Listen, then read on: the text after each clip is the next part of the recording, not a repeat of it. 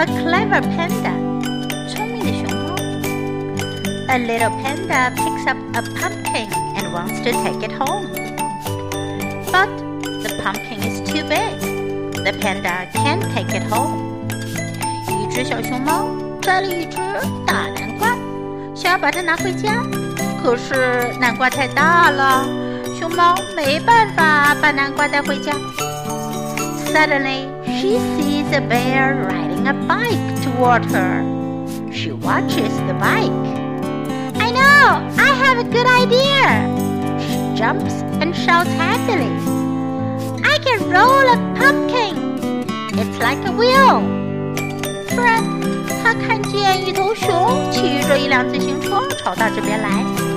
她看着自行车，她高兴地跳起来，大喊道：“有了，我有办法啦！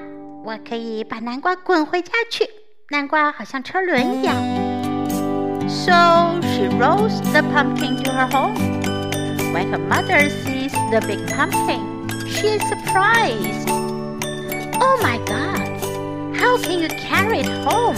The little panda answers proudly.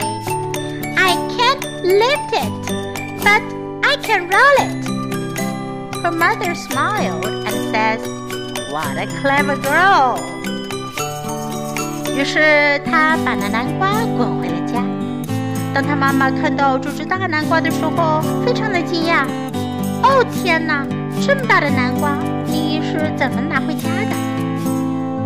小熊猫自豪地说：“我拎不动它，可是我能滚动它呀。”妈妈笑了，说：“真是个聪明的女孩。”